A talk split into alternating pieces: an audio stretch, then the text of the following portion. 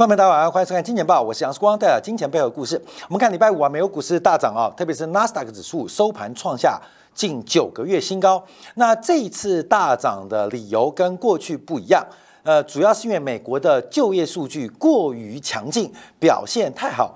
那过去啊，美国股市个特色啊，利空啊，大家对于反映啊，这个利率的这个政策可能触底啊，呃，使得股市会出现利空不跌，甚至利空上涨。那利多，那基本上啊，美联储的紧缩政策可能依旧持续，可能是利多会下跌。可礼拜五的局面有点不一样的地方是，美国是宏观经济的。刺激啊，尤其是这个意外的理想啊，导致啊导致造成了美国股市出现了一个喷出发展。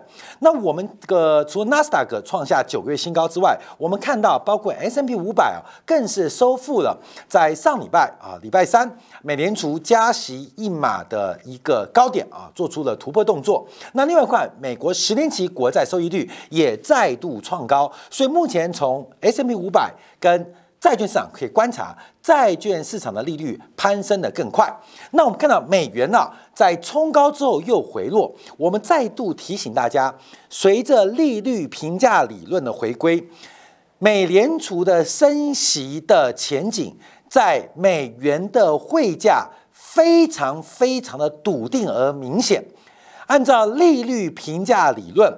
为什么美元会相对弱势？也就是在外汇市场当中，对于美国维持高利率或是再加息，做出了非常非常大的一个决策。我们在节目讲过很多次哦，因为利率评价理论，高息的呃呃升息前景的汇率，通常它的货币会比较。呃，走弱，这是利率评价理论决定汇率的，有包括了购买力评价说啊，还有在过去几年最红的凯因斯学派的就利率评价理论，说要特别观察美元指数目前受到远端的抛售、近端的做多，使得美元受到打压。可是要特别当心，这是个长期养空的格局。因为我们举个例来讲，像台币现在三十点六好了，台币三十点六，可是你知道吗？远期可能二十九点七，二十九点七，所以代表因为美国会加息，台币可能加息幅度不如美国，所以出现远期的台币比近期的台币来得强，这叫利率评价理论。好，关没有这个利率评价理论，你知道也好，不知道也好，反正这是个结论，这是个重点。那。会导致什么事情？假如在未来年底之前，台币不能升到九点七，那现在做多台币放空美元的投资人或是客户就要遭遇到损失。那只有美元对台币吗？美元对日元、美元对欧元、美元对主要的货币，现在都出现了长线的一个贬势，而这个贬势的卖单是来自于利率评价理论。啊，我跟大家报告，所以为什么对美元非常看好？因为这个真正的嘎空大秀可能不在美债，也不在美股，在美元。我再这样强调，所以我们再往下观察，等一下讲就业数据啊。我们看一下黄金啊，那黄金的价格在从上礼拜四、礼拜五啊，这个就出现了一点假突破的一个现象哦。永远我们都知道啊，人多的地方，人多的地方不要去啊。这个大人气我取。人取我弃啊，讲都很简单，做很难。所有都是黄金的利多，黄金当然在高点。黄金假多利空，黄金就在低点了嘛。所以目前黄金可能已经出现第一个假突破讯号。我们在上礼拜四的时候，在金铁杆订阅版的时候，我们特别提到，今年第一桶金啊，我们看从呃一月号份到现在五月份嘛，我们一直建议大家呃这个用杠杆借本币去存美元。等一下我们看巴菲特哦。其实你不要等巴菲特股东会啊，巴菲特的做法就跟我们金铁杆的做法一模一样哦。其实你人人都可以成巴菲特哦。我们比巴菲特更大的优势就是在于汇率跟利率的交错关系。你要借本币去存美元，那现在要观察啊，随着这个黄金的变化。我们一月、二月、三月、四月、五月都做一个非常简单的操作，可从五月份开始要特别掌握到这个黄金假突破的风险，而今年空黄金可能会是各位要改变今年全年报酬最好的机会。好，为什么这样说啊？我们之前引用摩根斯丹利啊，他用线性的估计来观察啊实质利率跟黄金的关系，做出的一个回归分析。而这个回归分析啊，我们也讲了几次，因为我认为相当有效。因为毕竟啊，黄金作为一个呃永不到期的资产，但又不配息，相对于实质利率金融市场的关系啊，它会一个负相关。所以从实质利率可以倒推黄金的价格，长期有效。长期有效，长期负相关有效。可是怎么抓截距？怎么抓他们的相关系数？每利率每弹升一个 BP 或每跌一个 BP，那黄金应该涨多少？应该跌多少？呃，摩根斯丹利的分析师啊，把它算了出来。所以现在的结论是黄金的公允价值，而这个公允价值，按是按照过去一段时间的线性观察，应该是一千九百。零九块美金，可我们看黄金啊，现在两千零四十块上下，所以也代表黄金现在有超过一个标准差以上的风险。对于做多来讲，那你的机会就变小了；对于做空来讲，你的安全边际就有均值一个标准差。我们特别观察那。实质利率往上还是往下？因为实质利率往上，黄金就可能往下哦。加实质利率往下拉回，那黄金就有可能对于做多现在手上有黄金部位投资人进行了一个安全的一个保障。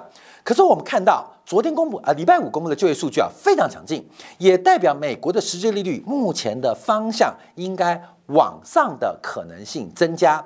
黄金在这边在形成一个大型假突破的可能性就越来越强，所以我们在利率走高的情况之下，一种简单的是做货币定存，像巴菲特周末的股东会的讲法；那另外一种像加州退休金开始卖长期资产，布局短期的商业信贷啊，就是 duration 的改变。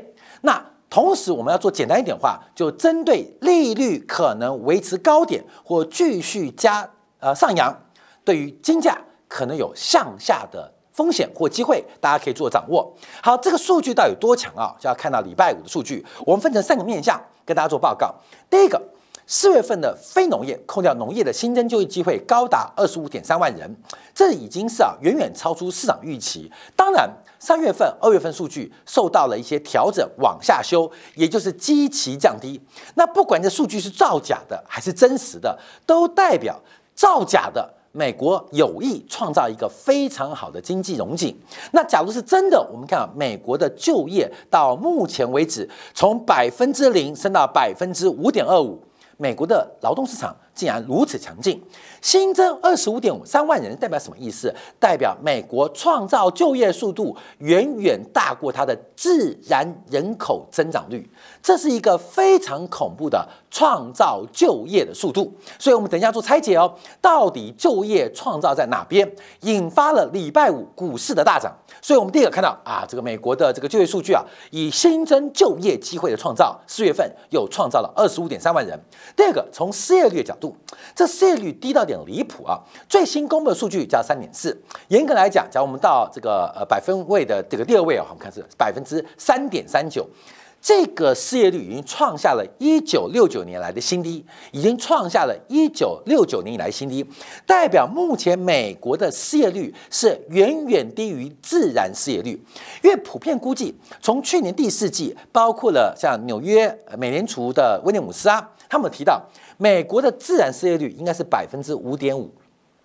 自然失业率是一个就业市场均衡的状况，就是大家找工作很顺利，而雇主要找员工也非常的顺利，所以自然失业率是百分之五点五，而现在的失业率仅仅只有百分之三点三九，也就是美联储在今年降息的几率趋近于零。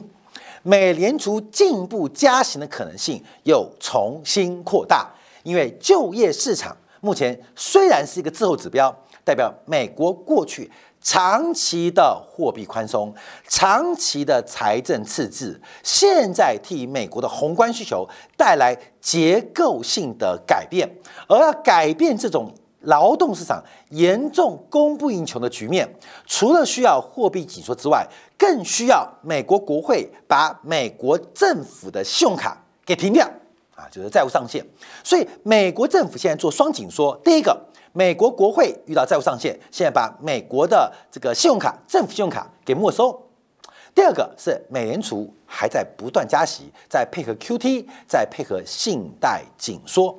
只有这个方法，我们也不知道这方法要多久才能让整个劳动市场严重的供过于求能够供不应求，严重的供不应求能够缓解。因为目前从自然失业率跟四月份的失业率来表示话，差距已超过两个百分点了，这基本上是史上上非常难得见到的一个供需的恶化环境。好，第三个我们看一下。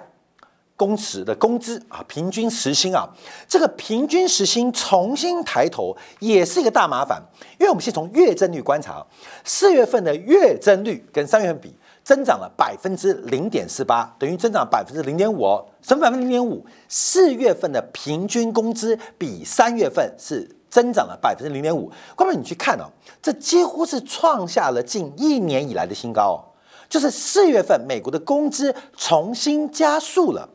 在三月份，系股银行挤兑，在这个瑞士信贷破产的疑虑之下，四月份美国经济马上修复完成，工资的增速重新攀高。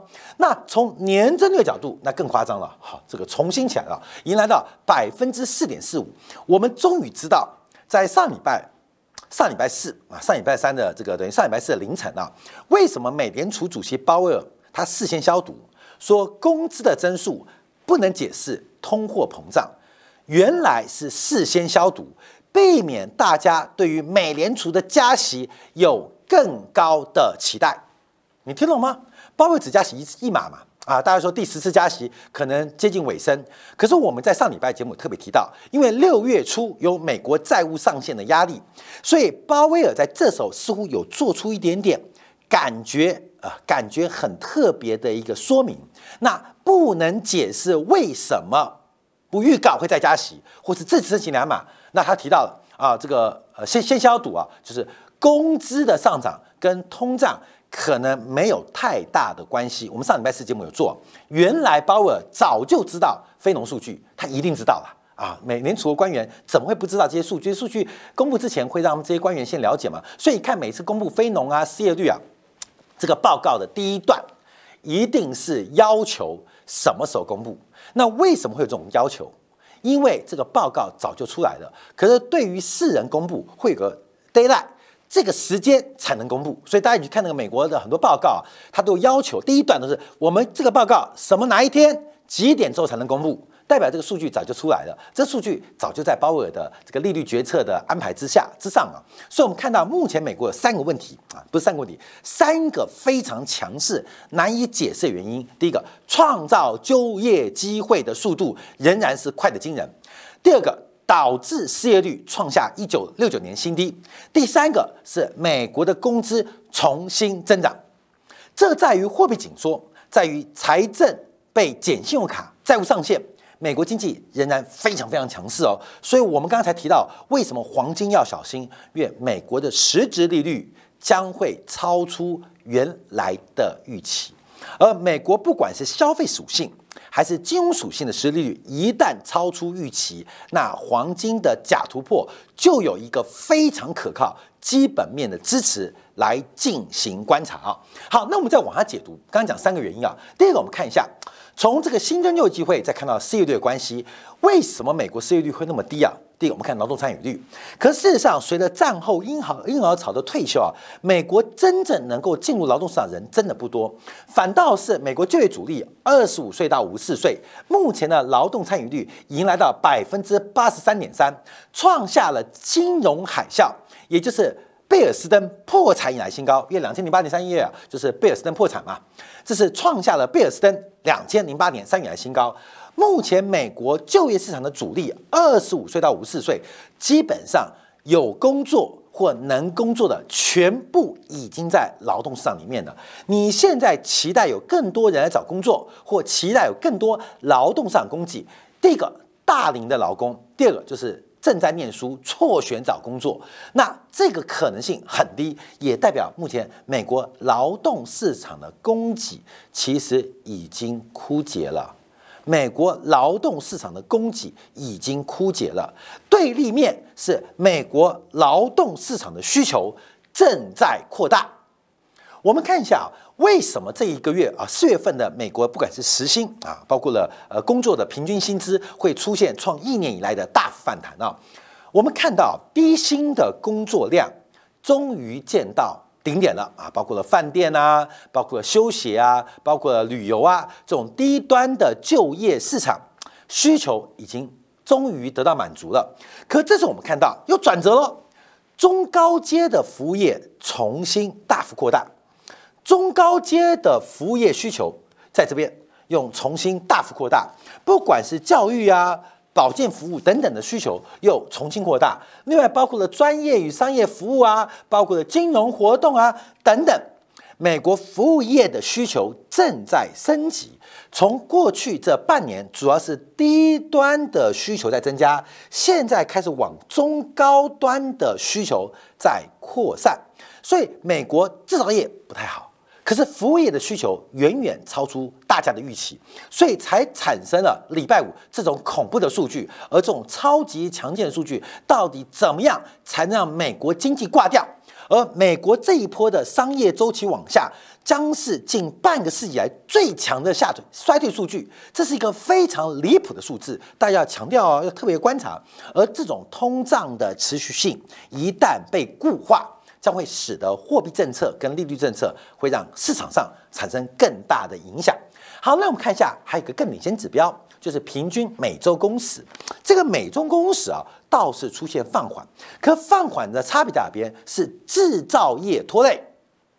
美国商品交换的市场非常的萧条，可是美国服务交换的市场却异常的火爆。所以制造业的工时下滑，可是服务业的工时正在。加班，制造业正在放假、放无薪假或放假呃裁员，可服务业正在加班啊，所以大家要特别观察。所以整个美国就业市场被服务业的拉动是非常非常的惊奇惊奇的这个。差距其实非常大了，所以我们看到目美国经济啊，目前呃强到一种 不可想象的地步啊。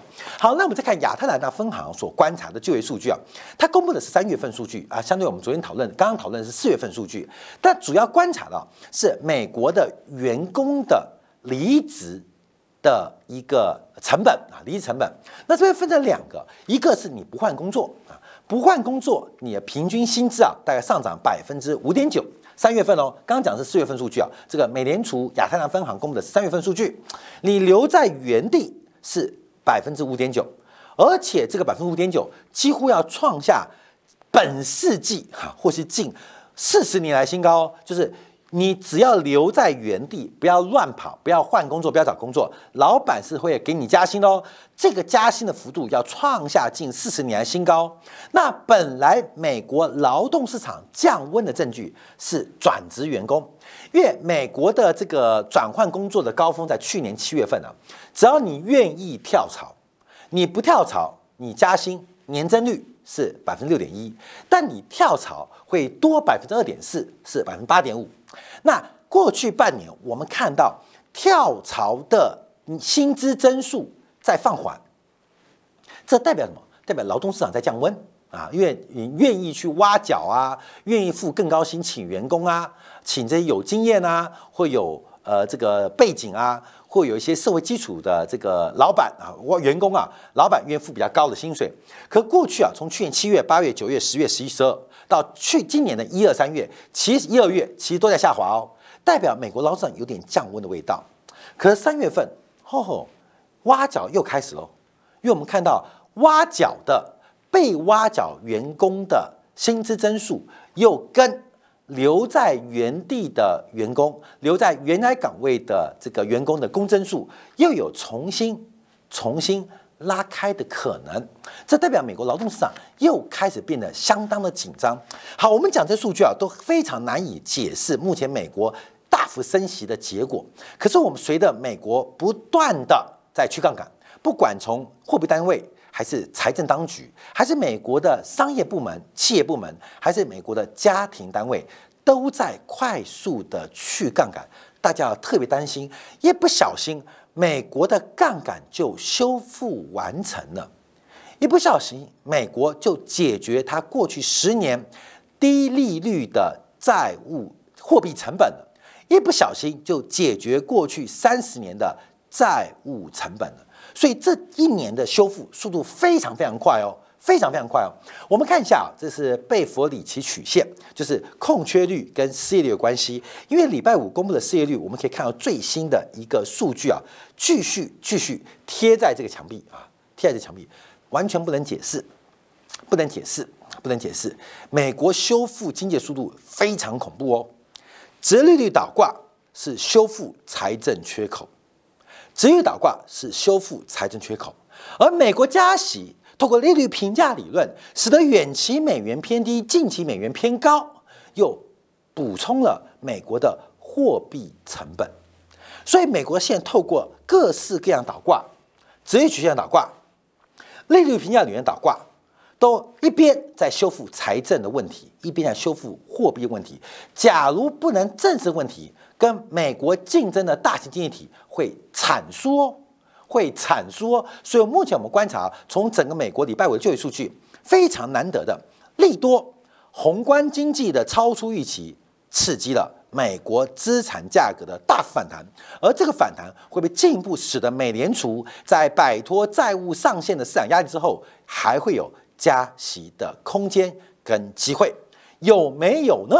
我们等一下，今天部分特别针对啊，在周末巴菲特的股东会，还有全球最大的加州退休金开始进行资产结构，就是所谓的 portfolio 投资组合的改变，我们要从这边来进行观察跟讨论。好，感谢大家收看，明天早上八点，杨世光在见报与各位再会。